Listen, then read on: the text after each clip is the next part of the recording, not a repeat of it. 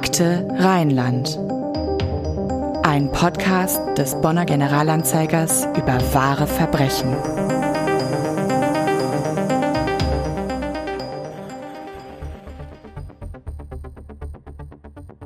Bonn, 10. Oktober 1986. Das Regierungsviertel der Bundeshauptstadt Bonn wirkt wie ausgestorben an diesem Freitagabend um kurz nach 21 Uhr.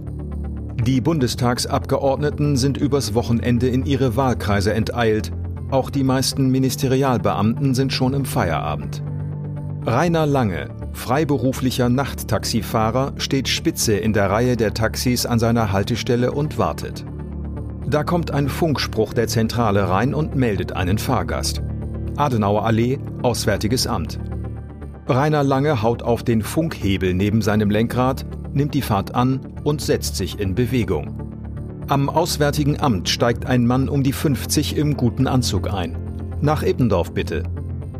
13 Minuten dauert die Fahrt, 13 Mark 40 stehen am Ende auf der Uhr, als lange das Taxi um 21.40 Uhr vor dem bescheidenen Einfamilienhaus an der Buchholzstraße stoppt.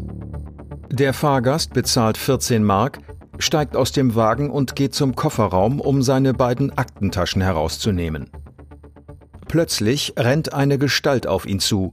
Es fallen zwei Schüsse, die den Mann in den Unterleib treffen. Der Getroffene schleppt sich auf die andere Straßenseite, bricht dort zusammen. Eine zweite Person schießt ihm in den Kopf.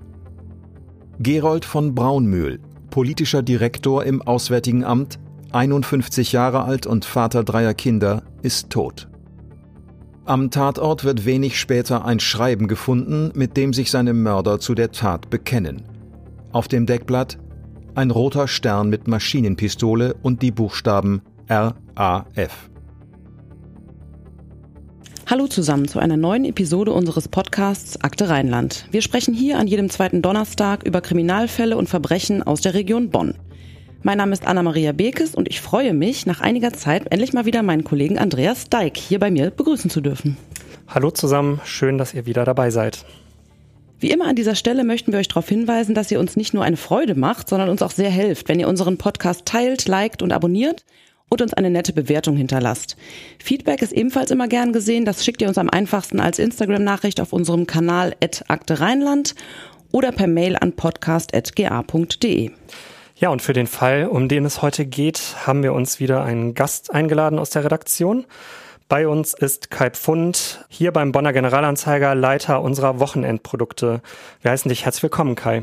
Danke für die Einladung. Wir haben es zu Beginn bereits gehört. Es soll hier heute vor allem um den Mord an Gerold von Braunmühl gehen.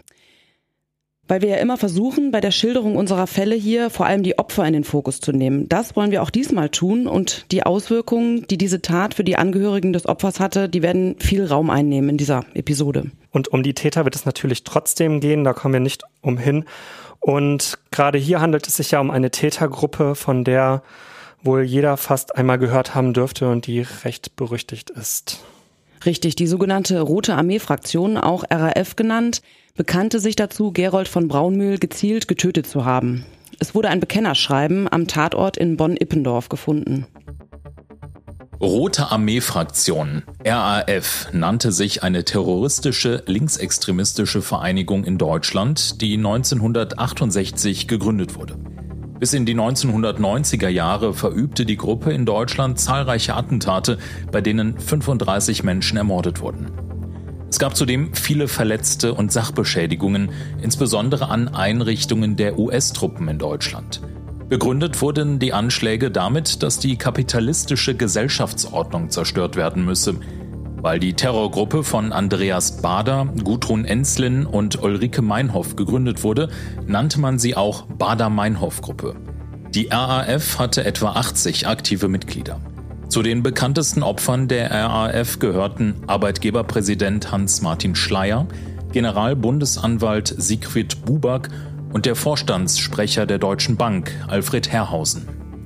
Mit der RAF verbündete palästinensische Terroristen versuchten 1977 durch die Entführung eines Flugzeuges der Lufthansa nach Mogadischu im Gefängnis sitzende Terroristen freizupressen. Doch der Staat ließ sich nicht erpressen. Bader, Enslin und andere nahmen sich daraufhin das Leben. Lieber Kai, du hast dich eingehend mit der RAF beschäftigt. Kannst du uns bitte erklären, was das für eine Gruppierung war, als was sie sich selbst verstanden hat und wie sie wahrgenommen wurde? Ja, gerne. Das ist schwer auf einen Nenner zu bringen. Die RAF-Mitglieder selbst sahen sich als Revolutionäre. Sie wollten mit ihren Anschlägen das Volk wachrütteln. Sie wollten die Arbeiterklasse befreien, sie wollten das kapitalistische System stürzen, und zwar mit Gewalt. Dabei kamen sie überwiegend aus ganz bürgerlichen Familien. Aber das war nicht der einzige Widerspruch. Die RAF sah Deutschland auf dem Weg in einen neuen Faschismus und das ausgerechnet in der Zeit einer sozialliberalen Regierung. SPD-Kanzler Willy Brandt war ja sogar im Widerstand gegen die Nazis. Trotzdem gab es bei linken Studierenden und bei vielen Linksintellektuellen Sympathie für die RAF, zumindest in den Anfangsjahren. Das bekannte Markenzeichen der RAF, die Maschinenpistole auf dem fünfzackigen Stern, entwarf zum Beispiel ein Grafiker, der sonst für Whisky und Zigaretten Werbung machte.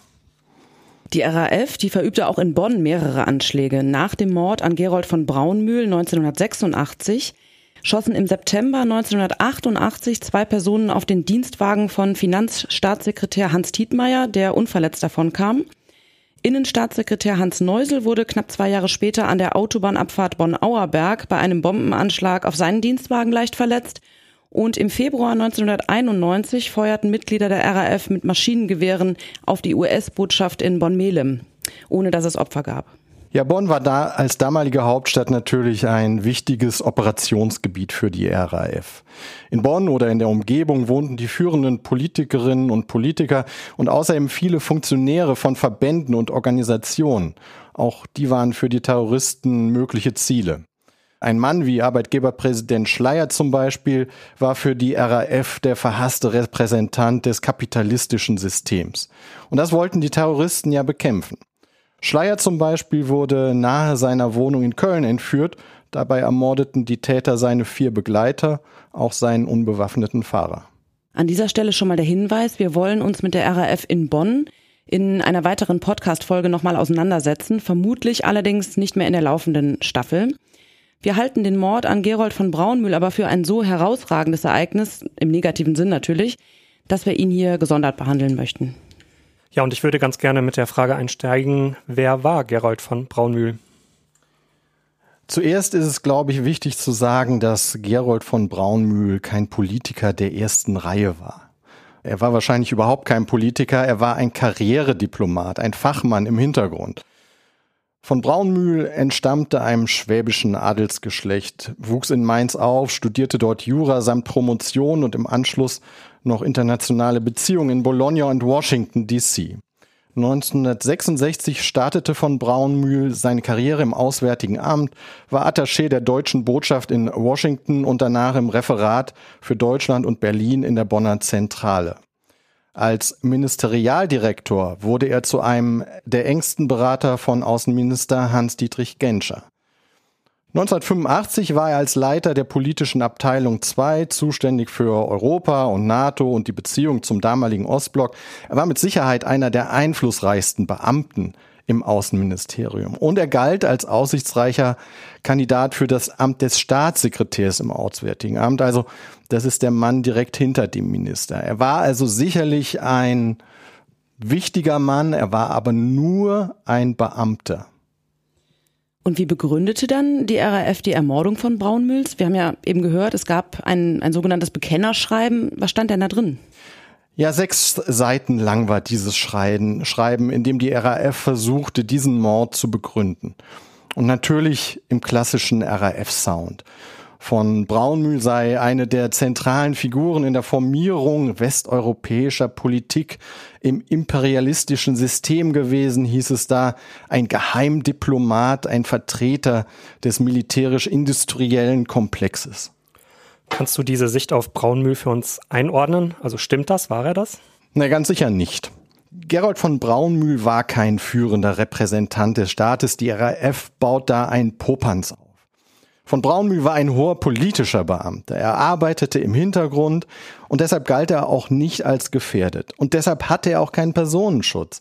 Von Braunmühl war auf eine solche Tat nicht vorbereitet. Er war arg und wehrlos, als die Mörder kamen. Von Braunmühl war ein leichtes Opfer für die RAF. Die Attentäter gingen kein großes Risiko ein. Mit Gegenwehr mussten sie nicht rechnen. Unterzeichnet war dieses Bekennerschreiben der RAF übrigens mit Kommando Ingrid Schubert. Wer war Ingrid Schubert? Ja, Ingrid Schubert war eines der Gründungsmitglieder der RAF. Schubert war unter anderem beteiligt an mehreren Banküberfällen und sie half 1970 in Berlin bei der Befreiung von Andreas Bader. Die Bader-Befreiung gilt ja quasi als Geburtsstunde der RAF. Ingrid Schubert wurde im April 1971 zu 13 Jahren Haft verurteilt. 1977 beging sie in Haft Selbstmord. Das war auch sozusagen ein Markenzeichen der RAF, ihre Kommandos nach Personen zu benennen, die sie für Märtyrer hielt. Eine Art Totenkult dieser Gruppe war das, aber natürlich nur für die eigenen Toten. Mhm. Gerold von Braunmühl wurde am 10. Oktober 1986 quasi vor seiner eigenen Haustür von unbekannten Tätern erschossen. Was waren die Reaktionen damals? Vielleicht fangen wir mal mit der Politik an. Wie wurde da auf den Mord reagiert? Mit Betroffenheit und Abscheu natürlich. Politiker aller Parteien verurteilten das Attentat. Außenminister Genscher fuhr bereits eine Stunde nach dem Anschlag zur Witwe von Braunmühls, um seine Anteilnahme auszudrücken. Natürlich hatten die Sicherheitsbehörden mit Anschlägen gegen politische Repräsentanten gerechnet, aber ein in der Öffentlichkeit so gut wie unbekannter Mann? Das löste Abscheu aus und verunsicherte viele. NRW-Ministerpräsident Johannes Rau, zu der Zeit auch Kanzlerkandidat der SPD, sprach von menschenverachtender Brutalität. Und das empfanden viele so. Auch in der linken Szene übrigens. Viele der früheren Sympathisanten wandten sich angesichts der Brutalität und Feigheit der Mörder ab. Eine Beileidsadresse kam übrigens auch vom ständigen Vertreter der DDR in Bonn, Ewald Molt. Und das war natürlich in hohem Maße verlogen. Die DDR war ja Rückzugsort für RAF-Täterinnen und Täter. Das wurde dann nach der Wende enthüllt. Gerold von Braunmühl wurde auf dem Poppelsdorfer Friedhof hier in Bonn beigesetzt. In der Bonner Beethovenhalle fand eine Gedenkfeier statt, an der Bundeskanzler Kohl, sein Kabinett, führende Oppositionsvertreter wie SPD-Chef Willy Brandt und, wie du gerade schon sagtest, SPD-Kanzlerkandidat Johannes Rau sowie zahlreiche Mitglieder des diplomatischen Korps teilnehmen. Am Ort des Todes setzte der Bonner Steinbildhauermeister Josef Simon eine Gedenkplatte aus Basalt in die Straße. Und ein Foto dieser Gedenkplatte könnt ihr euch auf unserem Instagram-Kanal ansehen. Ja, für die, die es nicht kennen, Ippendorf ist hier ein kleiner Ortsteil innerhalb von Bonn und der Heimatort von Gerald von Braunmühl. Wie gut war er denn dort bekannt und vernetzt und wie haben die Menschen da auf seinen Tod reagiert? Also anscheinend, zumindest geht das aus unserer Berichterstattung so hervor, war von Braunmühl in seiner Nachbarschaft eigentlich kaum bekannt. Also man kann jetzt nicht sagen, dass der ein Vereinsmeier war oder ständig in der Dorfkneipe anzutreffen. Trotzdem war die Anteilnahme groß. Es wurden Blumen und Kränze am Tatort abgelegt und wie das eben so ist, wurde auch sehr viel über diesen Mord gesprochen, den ja viele mitbekommen hatten. Kurz danach gingen BKA-Beamte in Ippendorf von Haus zu Haus, um die Menschen zu befragen. Unter anderem die Gastwirtin Michelle B. vom Buchholzstübchen, das liegt da ganz in der Nähe. Und die sagte, die Nachbarn wussten, dass von Braunmühl, Zitat, etwas mit dem Bund zu tun hat, aber sonst nichts. Ein Nachbar beschreibt ihn als unauffällig, er habe ihn nur manchmal im Garten gesehen. Morgens sei der Diplomat manchmal mit einem schwarzen Dienstwagen abgeholt worden, abends oft erst spät zurückgekehrt. Und eine andere Anwohnerin, die beschreibt ihn als, Zitat, nett, zurückhaltend, überhaupt nicht überkandidelt. Man sei manchmal über den Rauhaardackel der Familie von Braunmühl miteinander ins Gespräch gekommen. Insgesamt lässt sich sagen, ja, es gab Anteilnahme und Betroffenheit in der Nachbarschaft, aber nicht in dem Sinne, dass Menschen das Opfer wirklich gut gekannt hätten. Ich würde deshalb sagen, kommen wir zum Wichtigsten, nämlich zu denen, die es am härtesten getroffen hat damals, der Familie von Gerold von Braunmühl. Ja, denn er war ja nicht nur ein hoher Beamter. Er war Vater von drei Kindern, er hinterließ eine Witwe und er hatte fünf Brüder. Und diese Brüder haben 1986 einen sehr ungewöhnlichen Schritt unternommen. Sie wandten sich nämlich direkt an diejenigen, die ihren Bruder umgebracht hatten. Und zwar mit einem offenen Brief. Auszug aus dem offenen Brief, den die Brüder Gerold von Braunmühls in der Taz veröffentlichten. Ihr habt unseren Bruder ermordet. Ihr habt euren Mord begründet. Wir wollen euch auf diese Begründung antworten. Das Schreiben, das ihr am Ort des Mordes zurückgelassen habt, haben wir aufmerksam gelesen. Auch anderes, was ihr geschrieben habt, haben wir gelesen. Wir haben darüber nachgedacht und gesprochen. Warum habt ihr das gemacht? Eure Sprache ist wie Beton, fest barrikadiert gegen kritisches Denken, gegen Gefühle und gegen jede Wirklichkeit, die sich ihren erstarrten Begriffen nicht fügen will. Europäisch-politische Zusammenarbeit EPZ heißt der neue Hauptfeind des internationalen revolutionären Proletariats. Und schließlich sind da die Leute, die das alles machen. Hervorragend unter anderem der politische Direktor im Bonner Auswärtigen Amt, in dessen Zuständigkeit die EPZ fällt. Also schießt ihr auf ihn. Gibt es unter euch und euren Freunden keine kritischen Fragen? Fragt euch niemand, wie ihr eure Theorien überprüft und eure Behauptungen beweist? Und wie legitimiert ihr das, was ihr tut? Wer erleuchtet euch? Wer macht euch zu Auserwählten eurer elitären Wahrheit? Wer gibt euch das Recht zu morden? Gibt es irgendetwas außerhalb eurer grandiosen Ideen, was euch erlaubt, einen Menschen eure Kugeln in den Leib zu schießen? Glaubt ihr wirklich, jemanden davon überzeugen zu können, dass ihr ausgerechnet mit dem Mord an unserem Bruder den strategischen Plan der imperialistischen Bourgeoisie, Weltherrschaft zu erreichen, in seinen konkreten aktuellen Projekten angegriffen habt? Vielleicht habt ihr deshalb den Geheimdiplomaten erfunden, weil das so schön verrucht klingt und ein wenig über die Verlegenheit hinweghelfen soll, die es euch bereitet, gerade diesen Mord politisch vermitteln zu müssen. Oder bringt es euch nicht in Verlegenheit, wenn es sich auch unter euren Freunden herumspricht, dass ihr einen ermordet habt, der sich nie angepasst hat, auch nicht innerhalb dieser Bundesregierung? Einen den Krieg und Ungerechtigkeit, egal auf welcher Seite, zutiefst empörten und der in erster Linie immer für eine Verständigung mit den sozialistischen Ländern gearbeitet hat? Wisst ihr das überhaupt? Interessiert euch so etwas? Untersucht man bei euch so genau, bevor man einen Mord begeht? Ihr glaubt, euren Gegnern bleibe nichts anderes übrig, als euch zu diffamieren oder die inhaltliche Auseinandersetzung zu verweigern. Wir glauben, eure Gegner können nichts Besseres tun, als eure Theorien, Behauptungen und Strategien überall bekannt zu geben. Deshalb dieser offene Brief. Ihr setzt die mörderische Tradition derer fort, die sich für Auserwählte der Wahrheit halten, in deren Namen sie die schlimmsten Verbrechen begehen. Ihr seid auf dem schlechtesten Weg. Gegen Unrecht und Gewalt, die von Staaten und Regierungen ausgehen, werdet ihr mit eurem Terror am wenigsten ausrichten. Einer menschenwürdigen Welt werdet ihr uns mit euren Morden kein Stück näher bringen. Hört auf! Kommt zurück! Habt den Mut, euer geistiges Mordwerkzeug zu überprüfen. Es hält der Prüfung nicht stand. Treffend sind nicht eure Argumente, treffend sind eure Kugeln. Ihr habt das Abscheulichste und Sinnloseste getan. Ja, wir haben jetzt einen Auszug aus dem offenen Brief gehört. Warum war dieser Schritt, dieser offene Brief denn so ungewöhnlich? Es gab ein ungeschriebenes Gesetz, nicht mit den Terroristen zu sprechen. Sie sollten nicht als Gesprächspartner akzeptiert werden. Aber es ging den Brüdern nicht darum, mit der RAF ins Gespräch zu kommen oder ihr die Hand zu reichen. Sie wollten öffentlich sagen, diese Rechtfertigung, die dafür den Mord geliefert wird, die ist erfunden, die ist Quatsch. Das sind Pseudo-Argumente, die eine Tat rechtfertigen sollen, für die es keine Rechtfertigung gibt. Wir haben jetzt nur Auszüge aus diesem offenen Brief ausgewählt, der noch sehr viel länger ist. Aber ich glaube, durch diese Auszüge bekommt man einen ganz guten Einblick in die Persönlichkeit von Gerold von Braunmühl. Einblicke in die Gefühlslage seiner Familie, insbesondere seiner Witwe Hilde von Braunmühl, hat unser Kollege Dennis Scherer bekommen, als er sie 2021 besucht hat, um mit ihr über den Mord an ihrem Mann zu sprechen. Wir hören mal rein, was Dennis mir dazu erzählt hat. Dennis, du bist bei uns Lokalreporter beim Generalanzeiger und du hast 2021 mit Hilde von Braunmühl gesprochen. Wie hast du sie eigentlich erreicht und wie hat sie auf deine Anfrage reagiert? Ich habe die Frau über das Telefonbuch tatsächlich am Ende gefunden.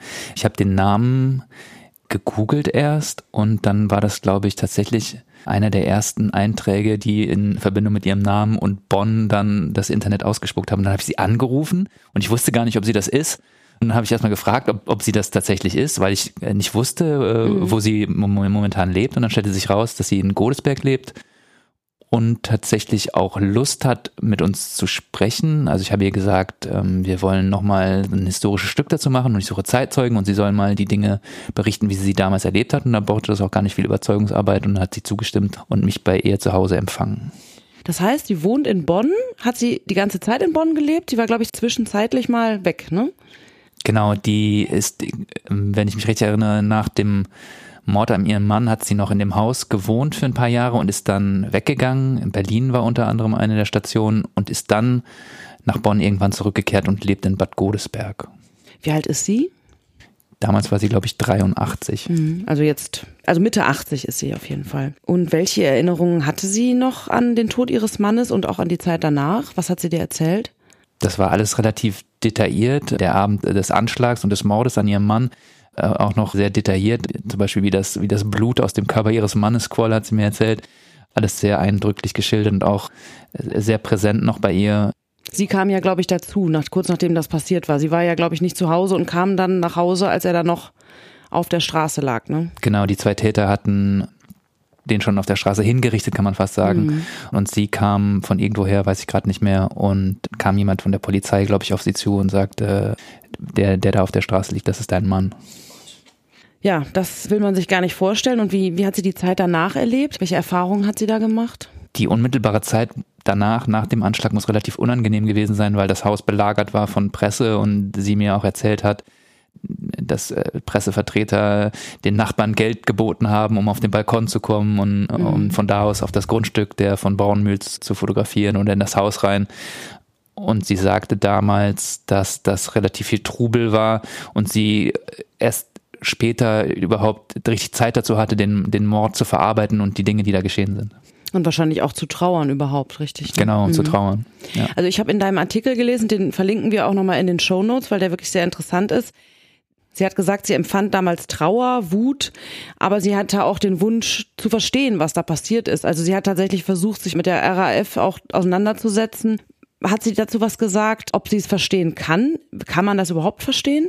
Sie hat gesagt, sie kann es in Teilen nachvollziehen, genau wie ihr Sohn auch. Und aber da, wo dann quasi die Gewalt ins Spiel kommt, einem Menschen das Leben zu nehmen, da, da hört halt äh, ihre Fähigkeit auf, das nachzuvollziehen. Also sie kann im Ansatz solche Ideen oder wie sich Menschen so entwickeln können verstehen, aber sie kann überhaupt nicht verstehen, wie man dann Gewalt anwenden kann. Ne? Genau. Und weißt du, wie sie heute beziehungsweise zu dem Zeitpunkt dann mit, mit der ganzen Sache umgeht, mit der Tat und dem, was danach passiert ist? Damals ist sie tatsächlich noch auf Mitglieder der RAF zugegangen und hat auch eine RAF-Anhängerin im Gefängnis besucht und hat der dabei geholfen, ein Gnadengesuch an den Bundespräsidenten zu formulieren.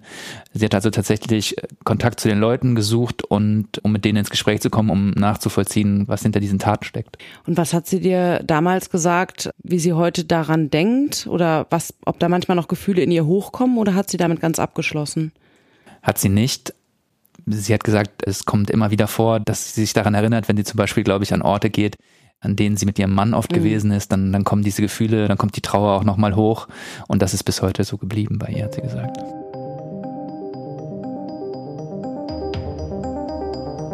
Ein ganz wichtiger Punkt, den man dabei erwähnen sollte, ist, die Familie hat bis heute Ungewissheit. Das bedeutet, wer von Braunmühl tatsächlich ermordet hat, ist nie geklärt worden. Wie liefen denn die Ermittlungen von Polizei und Staatsanwaltschaft in diesem Fall?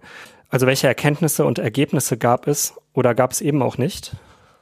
Naja, es wurde eine Sonderkommission des Bundeskriminalamtes in Meckenheim gegründet, die den Mord aufklären sollte. Es gab Ermittlungsansätze, allerdings teilweise auch falsche Fährten. Ein Gast des Buchholzstübchens, von dem ja gerade schon die Rede war, dieser Kneipe in der Nähe des Tatortes, hatte zwei Tage vor dem Mord eine unbekannte junge Frau in dem Lokal gesehen, die ein Ferngespräch führte und sagte, es ist alles klar, ich habe es gefunden.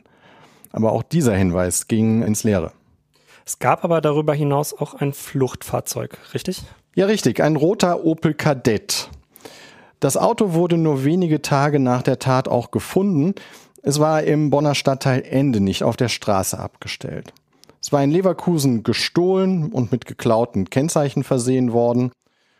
Naja, das weinrote Fahrzeug mit blauer Inneneinrichtung machte einen vollkommen bürgerlichen Eindruck. Die Vordersitze waren mit Plüsch-Schonbezügen bespannt. Am Lenkrad baumelte ein blau-lila Stoffelefant und am Heck klebte ein Aufkleber mit der Aufschrift ein Herz für Kinder. Aber auf der Rückbank des Wagens lag die braune Aktentasche von Gerold von Braunmühl. Die Tasche war durch einen Schuss beschädigt und sie war leer. Klingt eigentlich ja nach richtig heißen Spuren. Ja, die am Ende zu gar nichts führten, vor allen Dingen nicht zur Ergreifung der Mörder. Es gab aber eine hitzige politische Debatte über die sogenannten Sicherheitsgesetze der Bonner Koalition. Gefordert wurden unter anderem die Erweiterung des Landesfriedensbruchs, Straftatbestandes und ein Verbot der Vermummung. Die Bundesregierung prüfte auch die Einführung einer Kronzeugenregelung, um Terroristen bei Aussagen gegen Komplizen Straffreiheit oder mildere Strafen anbieten zu können. Eine zeitlich befristete Kronzeugenregelung wurde aber erst fast drei Jahre später im Juni 1989 ins Strafgesetzbuch aufgenommen und dann in der Folge mehrfach verlängert, bis sie Ende 1999 auslief. Unter Bundeskanzlerin Angela Merkel wurde dann 2009 eine allgemeine Kronzeugenregelung verabschiedet. Ja, aber wir sind hier in diesem Fall im Jahr 1986 und für die Aufklärung dieses Mordes an Gerold von Braunmühl brachte das wohl herzlich wenig. Das stimmt. Die Ermittlungen brachten keine wirklichen Ergebnisse. Zwar stellte die Polizei in Ippendorf das Attentat minutiös nach, man wollte Erkenntnisse über den genauen Ablauf gewinnen. Dabei war übrigens der Taxifahrer Rainer Lange, von dem wir am Anfang gehört haben, der wichtigste Augenzeuge. Lange wurde immer wieder zu Rate gezogen. Zum Beispiel musste er auch hinter dem Stromverteilerkasten Stellung beziehen, hinter dem er während der Tat Schutz gesucht hatte. Ist eigentlich geklärt, warum der von Kugeln getroffene Gerold von Braunmühl die Straßenseite wechselte? Also warum er sich auf die andere Seite der Straße geschleppt hat? Ich habe dazu keine gesicherten Informationen gefunden, aber es wird wohl davon ausgegangen, dass er sich instinktiv vielleicht möglichst weit weg vom Haus seiner Familie bewegen wollte, um diese nicht auch noch in Gefahr zu bringen.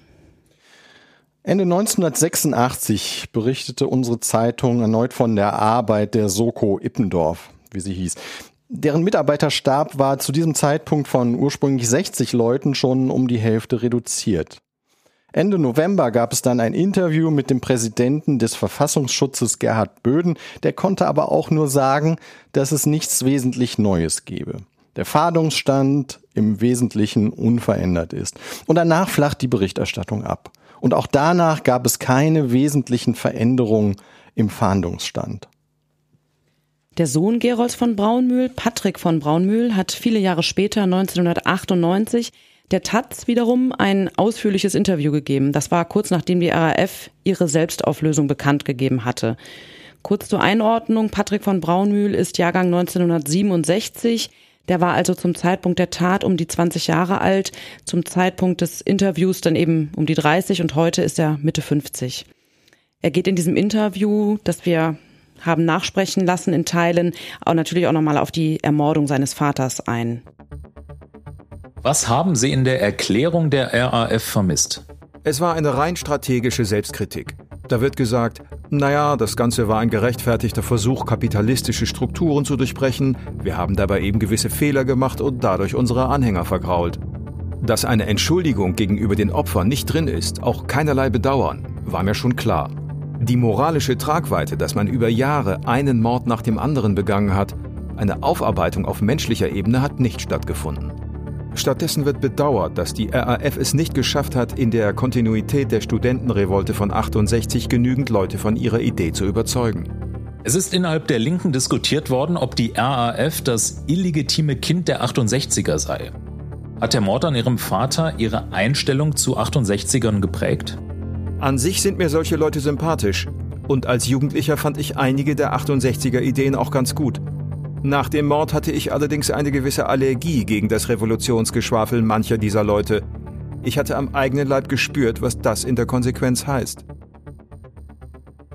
Ich finde an diesem Interview wirklich beeindruckend, wie reflektiert und besonnen Patrick von Braunmühl mit diesem Geschehen umgeht. Dazu wären sicher nicht viele in der Lage. Er wird unter anderem gefragt, was passieren sollte, wenn die Mörder seines Vaters doch noch gefasst würden. Und er sagt darauf, dass er sicher nicht sagen würde, die Strafe solle zur Bewährung ausgesetzt werden, aber er würde auch nicht dreimal lebenslang fordern im Sinne ewiger Sühne.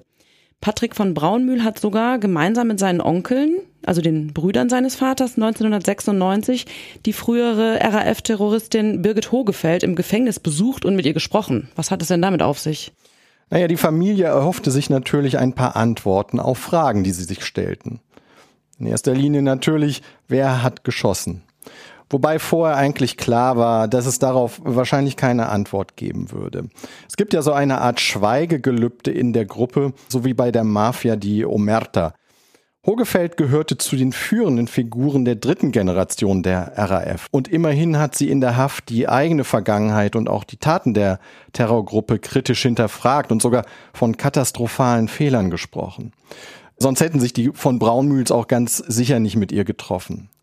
Sie ging auch davon aus, dass Hogefeld nicht persönlich am Mord beteiligt war. Patrick von Braunmühl betonte auch, dass es bei diesem Besuch im Gefängnis jetzt nicht um Vergebung ging. Wie du schon sagtest, die erhofften sich eben Erkenntnisse zu den Tatumständen und wahrscheinlich auch zu den Mördern oder Mörderinnen. Und er hoffte zu diesem Zeitpunkt auch noch auf einen Prozess gegen die Mörder seines Vaters. Ja, einen solchen Prozess, den hat es ja bis heute nicht gegeben. Hat der Sohn auch Kritik am Staat geübt? Ja, das hat er durchaus. Er kritisierte vor allem die seiner Ansicht nach mangelhafte historische Aufarbeitung. Er glaubte, dass der Staat teilweise Munition geliefert hat für die Rekrutierung von RAF-Sympathisanten. Das sagt Patrick von Braunmühl 1998.